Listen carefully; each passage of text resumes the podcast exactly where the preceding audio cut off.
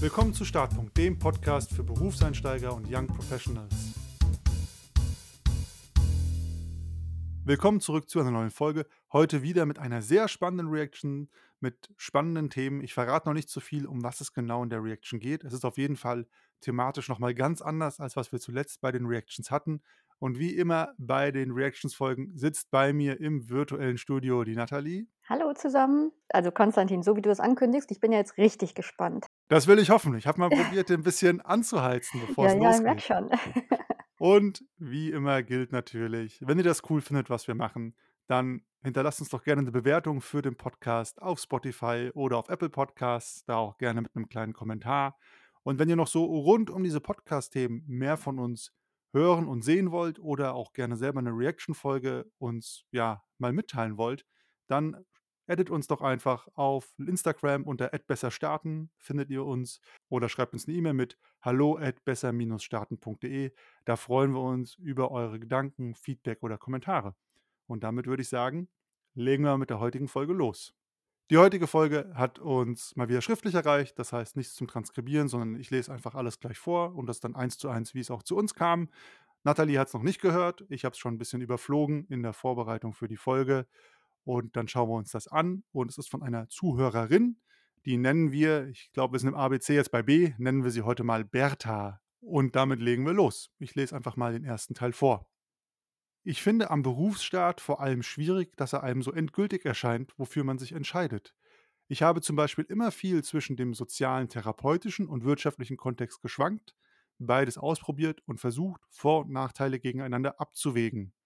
Starre hierarchische Strukturen, ineffiziente Abläufe, viel Verantwortung für Menschen bei Praktikantengehalt in der Klinik, dafür aber bewegende Gespräche und viel Dankbarkeit von den Patienten auf der einen Seite, ein junges Team mit flachen Strukturen, ganz viel Flexibilität und neuen Ideen, aber auch Tage vor Computerbildschirmen und dem Wunsch des Kunden als Gebot auf der anderen Seite. Je nach Phase habe ich mal das eine, mal das andere mehr oder weniger idealisiert. Ich mache hier schon mal einen ersten Punkt, also es geht noch weiter. Mhm. Finde ich äh, voll interessant, dass Bertha sagt, ähm, dass der Berufseinstieg so endgültig erscheint. Ähm, das finde ich deswegen so interessant, weil ich mich damit gar nicht identifizieren kann. Ne? Ähm, jetzt scheint ja ähm, Bertha studiert zu haben, da ist das vielleicht nochmal anders, ne? ähm, klinisch, ich weiß jetzt gar nicht, äh, worum es hier geht, aber im Normalfall gerade meine Erfahrung ist, man kann ja ständig wechseln, ne? man kann ja immer irgendwas anderes machen und selbst in seinem Bereich hat man noch viele Möglichkeiten. Deswegen, ja, super interessanter Gedanke. Ich habe mich tatsächlich auch, als ich das gelesen habe, an dem Wort endgültig sehr aufgehangen und fand das auch super spannend, dass das so diese Wahrnehmung ist, jetzt muss ich entscheiden, jetzt beginnt der Ernst des Lebens Ja. und was ich jetzt entscheide, das muss ich die nächsten 40 Jahre so machen.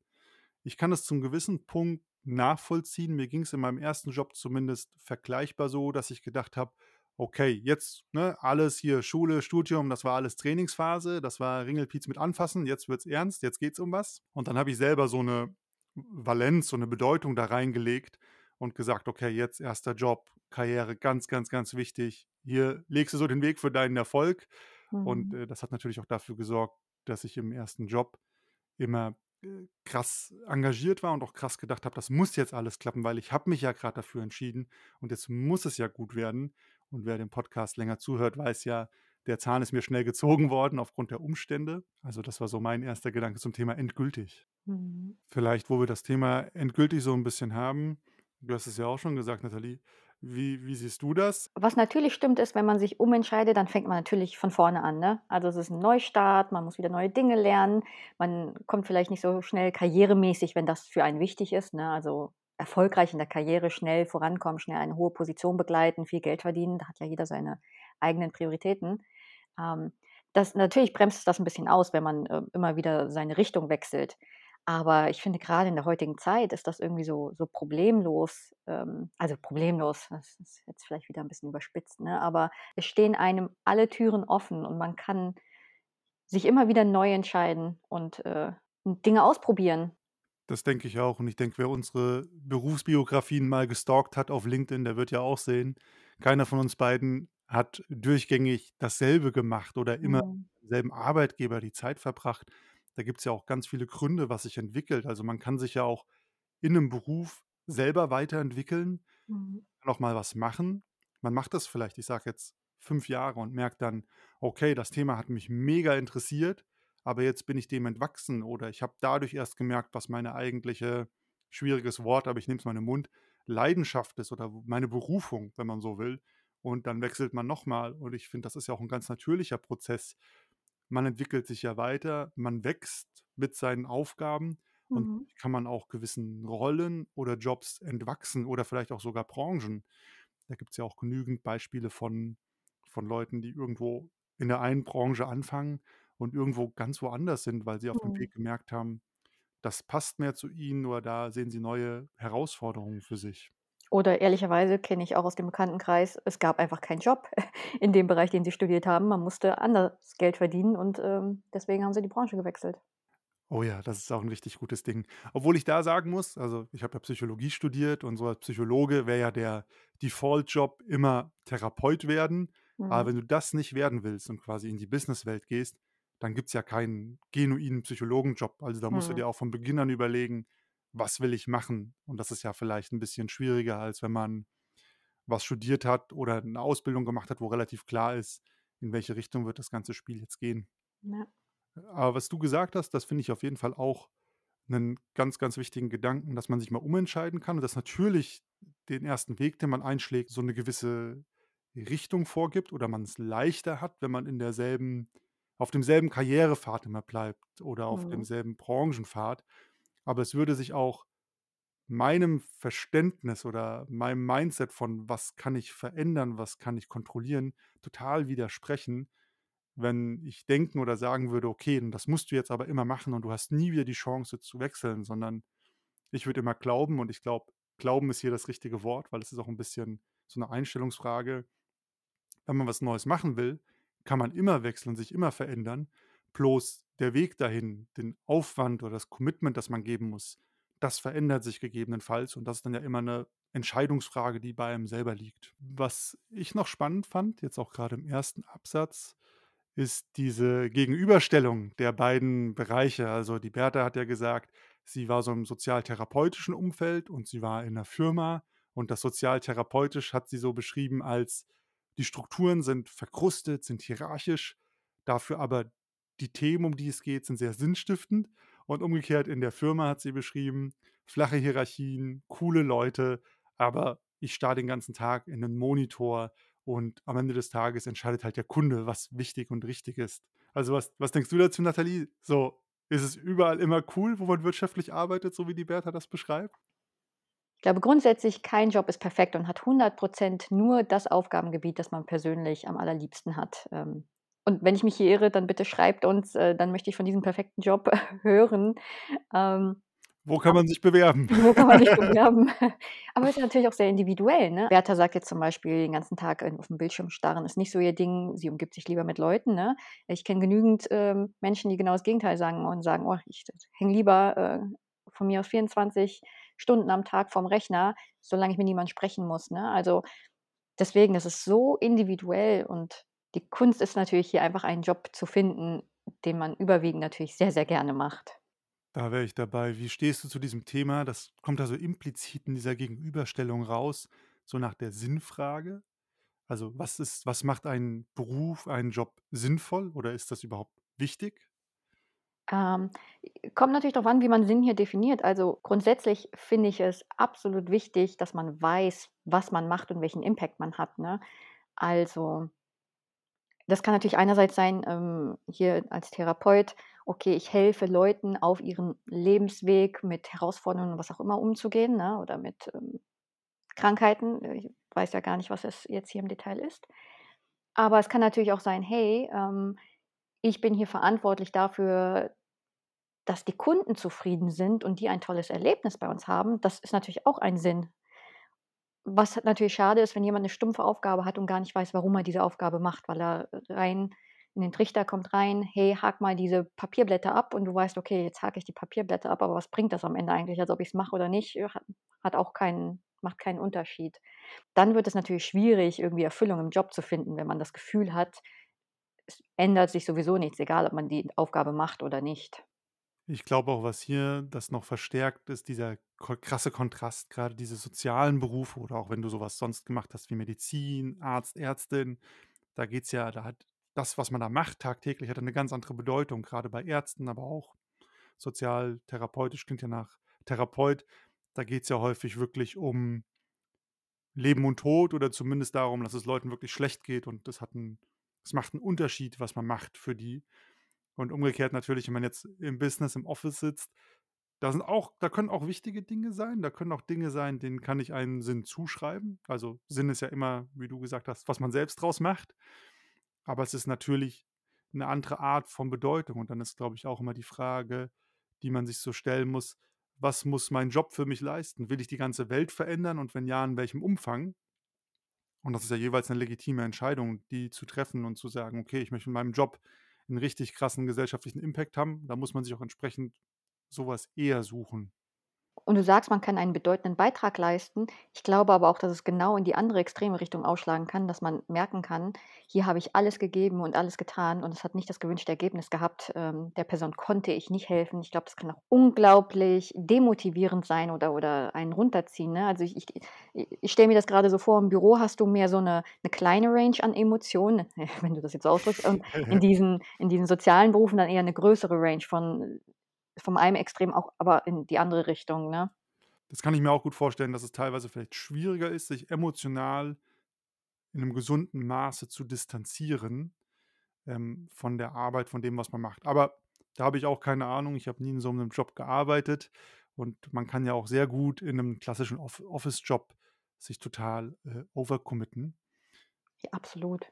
Und auch ein, äh, in Anführungsstrichen normaler Office-Job kann sehr erfüllend sein, ne? Also, das ist ja wirklich 'ne Typfrage. Ich bin in meinem Job auch immer aufgegangen. Ich habe das immer gerne gemacht und ich habe keine Leben verändert, glaube ich.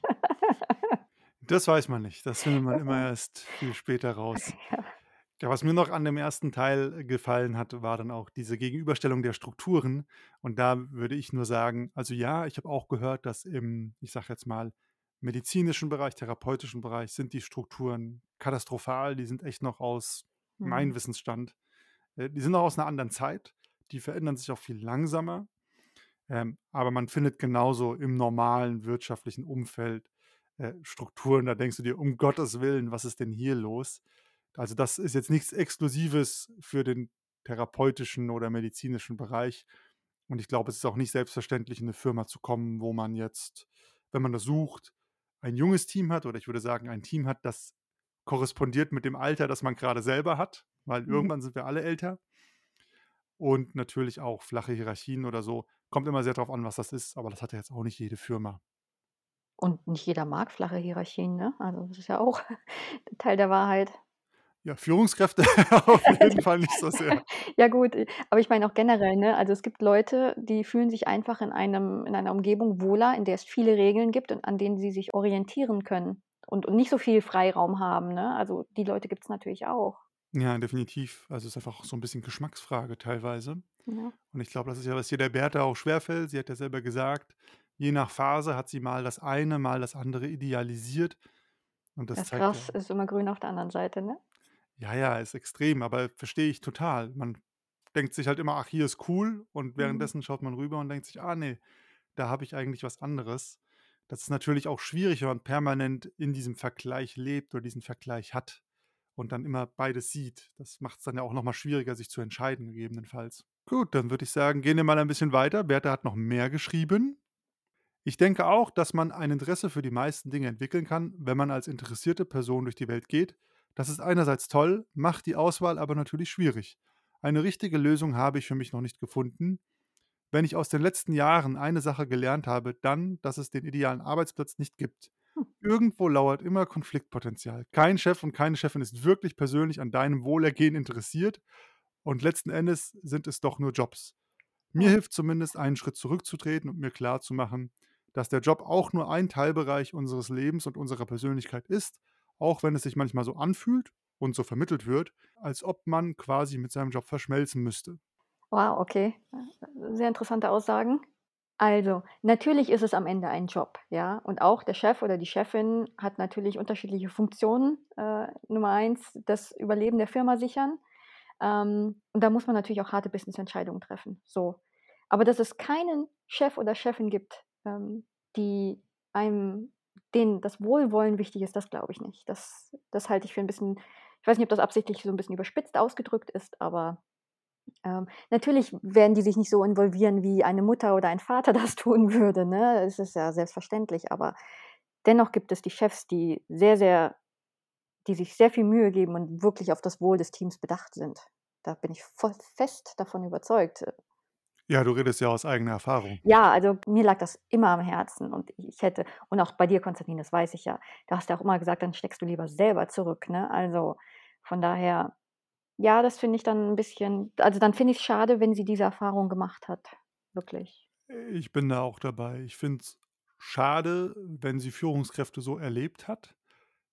Frei stellt sich natürlich auch die Frage, was für Führungskräfte waren das oder was für Chefs, Chefinnen und welches Führungsverständnis hatten die? Mhm. Ich würde natürlich immer dazu sagen, und da bin ich total auf deiner Linie, am Ende des Tages ist es 'n Job, es ist 'n Business und da ist natürlich 'n wirtschaftlicher Rahmen, in dem Entscheidungen getroffen werden. Und das ist einfach so. Und damit muss man leben. Also, wer 'ne neue Familie sucht, dann sucht das um Gottes Willen nicht im Job. Ich meine, wir haben selber 'ne Podcast-Folge gemacht, Freunde oder Familie. Ich habe immer 'n Riesenproblem damit, wenn Leute von ihrem Job als Familie reden oder so was Familienähnliches reinlegen. Machen ja Führungskräfte super gerne. Das halte ich für gefährlich und auch für übergriffig, weil es ist halt 'ne Firma und 'ne Firma kann man verlassen und betreten. Mit 'ner Familie ist es deutlich schwieriger, im Guten wie im Schlechten. Und das ist auf jeden Fall so. Und es gibt sicher auch Firmen, da ist den Führungskräften alles scheißegal. Da bist du 'ne Arbeitsbiene, du musst Honig machen und fuck it. Und wenn du nicht mehr kannst, weg mit dir. So was gibt's, so so harte Einstellungen sind vorhanden, keine Frage. Würde ich auch niemals teilen. Aber ich glaube, wir sind ja trotz allem alles Menschen und ich glaube schon, dass so am Wohlergehen bis zum gewissen Punkt jeder Chef, jede Chefin interessiert ist, egal wie sie sich geben. Man merkt das ja auch.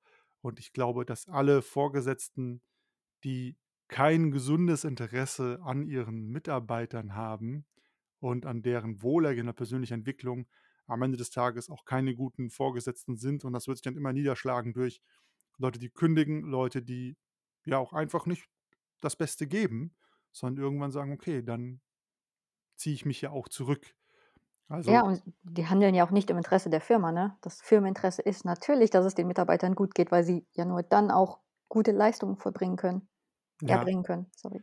Und nichtsdestotrotz gibt's natürlich auch immer es gibt 'ne klare Grenze, ne? Das das Beziehung, das Verhältnis ist klar geregelt. Die eine Person ist Vorgesetzter und du bist Angestellter. Und das ist halt 'n besonderes Verhältnis. Und innerhalb dieses Rahmens kann man sich bewegen und agieren. Und ich finde, da kann man ja von beiden Seiten vom Pferd runterfallen. Es kann zu tough sein, zu transaktional, wenn man's professionell ausdrücken will. Du gibst mir Arbeitsleistung, ich gebe dir Geld, alles andere ist mir egal. Das gibt's ja. Und das andere ist ja, dass es zu emotional wird und man zu sehr da mit Gefühlen, äh, am Hantieren ist, so zum gewissen Punkt. Also, geht wenn wir jetzt das Thema Wohlergehen mal so nehmen. Und dann wird's ja auch wieder ungesund bis ab 'nem gewissen Punkt. Und das ist, glaube ich, auch schwer teilweise als Führungskraft da die richtige Mischung zu finden aus: „Ich sehe, was für die Firma wichtig ist, ich sehe, was für den Angestellten wichtig ist und ich kriege das, äh, ausbalanciert.“ Ja. Am Ende also, das will ich auch noch mal betonen, am Ende hat natürlich Berta recht, es ist ein Job. Und am Ende muss man nach sich selber gucken. Also und da darf man auch nicht: „Oh, jetzt möchte ich woanders hingehen und ich lasse ich lasse meinen Vorgesetzten im Stich, weil ich ja kündige“ oder so was, ne? Solche Gedanken darf man dann natürlich nicht haben. Ich würde mich dem anschließen. Ich benutze da immer die Analogie von der Fußballmannschaft. Also, Bundesligamannschaft. Wir sind alle Fußballspieler, Fußballspielerinnen. Du wechselst zu 'nem Team, weil dir was daran gut gefällt. Vielleicht zahlen die gut, vielleicht spielen die Champions League. Vielleicht hast du auch gehört, der Coach ist gut. Und dann hast du da 'n Team aus anderen Fußballspielern, die aus ähnlichen oder anderen Motiven da sind. Und wenn es gute Gründe für dich gibt, sportliche, dann bleibst du oder wechselst du. Vielleicht willst du zu 'nem Verein, der 'ne Liga höher spielt. Vielleicht gefällt dir die Strategie vom Coach nicht. Die Gründe gibt's ja. Und dann ist das total legitim zu wechseln. Und das ist halt das Business hier. Und dein Coach kann dich fördern oder nicht so gut fördern. Und dann gibt's ja auch gute Gründe zu gehen. Und da ist das ja total normal, so zu denken: „Ja, es ist nur ein Job.“ Und das kann man jetzt die Berta klingt fast negativ, wie sie das artikuliert. Ich finde aber, das hat auch was Befreiendes, wenn man sich sagt: „Es ist nur ein Job. Ich bin nicht mein Job. Das ist keine Lebensentscheidung, die ich für mein Leben mittragen muss, wenn ich den jetzt mache. Das ist auch kein totaler Downfall, wenn ich mal im Beruflichen, im Job versagt habe, weil es ist nur ein Job. Und sofern du nicht Herzchirurg bist, geht es auch meistens nicht um Leben und Tod. Keiner ist gestorben. Und ich finde das eigentlich auch einen sehr tröstenden oder beruhigenden Gedanken zu wissen: „Hey, gehört dazu, muss ich machen. Vielleicht habe ich Ehrgeiz, vielleicht will ich gut sein, aber am Ende des Tages, es ist nur ein Job. Der wird nicht da sein, wenn ich eines Tages auf dem Sterbebett liege. Deswegen sollten wir vielleicht auch Freunde, Familie, soziale Kontakte auch einen Stellenwert haben in meinem Leben. Aber ja, man muss es vielleicht gar nicht so negativ sehen mit: „Es ist nur ein Job.“ Was denkst du zu der Aussage, dass einem so impliziert wird, man müsste mit dem Job, äh, quasi verschmelzen?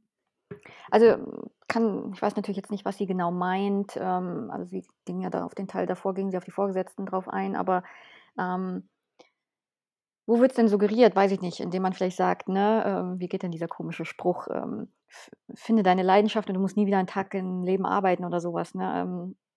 Also, es wird natürlich oft gesagt: „Hey, du musst ja gar nicht arbeiten, arbeiten. Wenn du einfach das machst, was du liebst, dann fühlt es sich ja eh nicht wie Arbeit an.“ Das suggeriert natürlich absolut Verschmelzung. Ähm, oder auch dieses, äh, die Extrameile gehen und am Wochenende verfügbar sein oder länger bleiben. Also, wenn wenn da die Grenzen so schwammig werden.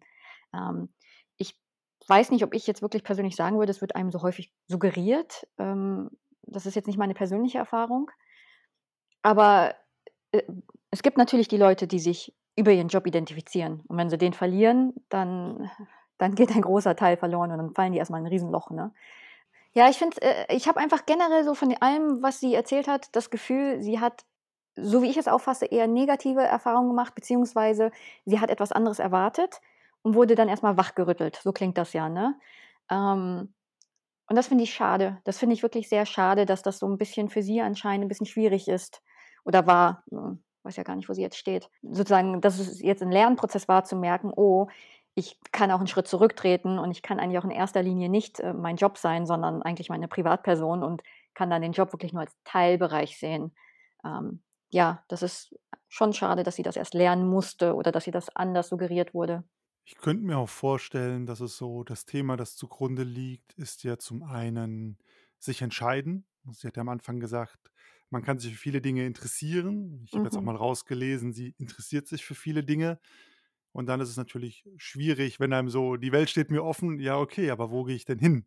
Also, man kann ja auch so erschlagen sein von der Wahlfreiheit, weil grade in Schule und Studium, da läuft alles krass in Bahnen. Und am Ende des Tages irgendwie sagt dir ja doch jeder, was du tun oder lassen sollst. Oder selbst, ne, größte Entscheidung ist wahrscheinlich, sich zwischen den Studiengängen zu en entscheiden. Aber das kriegt man meistens noch hin ist ja in Bahnen. Und jetzt kommst du in diese neue Phase und da ist plötzlich die große, weite Welt und du hast viele Möglichkeiten, weil du viele Interessen hast oder auch vielleicht sehr talentiert bist. Und das kann natürlich das eine sein, was dann so diese dieses Entscheidungsthema oder dieses gehe ich links, gehe ich rechts macht. Und das andere, was ich hier raushöre, was du ja auch angesprochen hast, ist, glaube ich, auch dieses Ding, wenn man halt mit 'nem starken Leistungsmotiv, Leistungsgedanken unterwegs ist, was jetzt gar nix Verwerfliches ist. Also, ich habe das, glaube ich, genauso und man vielleicht in Schule und Studium schon gut unterwegs war, das weiß ich jetzt nicht, dass man dann so denkt: „Okay, jetzt Berufswelt, das ist Step up, Level up“ und dass man sich so beweisen will. Und das ist halt in den ersten Berufsjahren dann der Fall, das auch für sich selbst 'n bisschen normalisieren muss, ne? Wie sie selber gesagt hat, so: „Ich muss das 'n bisschen in Einklang bringen. Job ist wichtig, ja, aber es gibt ja auch noch andere Lebensbereiche und die gehören alle zusammen. Und ich habe selber so 'n bisschen in der Hand, welchem Bereich ich wie viel Priorität geben möchte.“ Was wäre so in Summe dein Fazit aus der Geschichte, die wir heute gehört haben, Nathalie? Vielleicht einfach das, was ich eigentlich eh schon gesagt habe, dieses man geht mit einer gewissen Erwartungshaltung oder Vorstellung ins Berufsleben. Äh, und da hat mit Sicherheit jeder eine andere, ne? Ähm, auch natürlich geprägt von von Familie, generell vom Umfeld. Und diese Erwartungshaltung oder diese Vorstellungen stimmen dann nicht immer mit der Realität überein. Deswegen vielleicht einfach nur, ähm, seht das nicht zu starr. Seid da nicht zu äh, versteift, ne? Ähm, und nutzt das, also vor allem gerade, wenn ihr auch noch jung seid, ne, nutzt das als, als Phase der Orientierung und des Experimentierens. Ihr habt noch so viel Zeit vor euch. Und es wird ja immer wirklich, gerade jetzt, wo sich die Arbeitswelt so wandelt, es wird ja immer einfacher, den Job zu finden, der wirklich zu einem passt, äh, den auch so zu formen und mit unterschiedlichen Disziplinen zu vereinen. Ähm, also sich den Job zu formen, wie man möchte, ne? oder ihn sich dann zu schaffen im, äh, im Zuge der Selbstständigkeit. Deswegen ähm, lasst euch nicht entmutigen, wenn etwas nicht passt oder nach eurer Vorstellung läuft. Schaut euch um, orientiert euch neu. Ich habe mich auch sehr spät neu orientiert, mehrere Male sogar neu orientiert und schaut, wo ich gelandet bin. Ich darf jetzt einen Podcast mit Konstantin moderieren.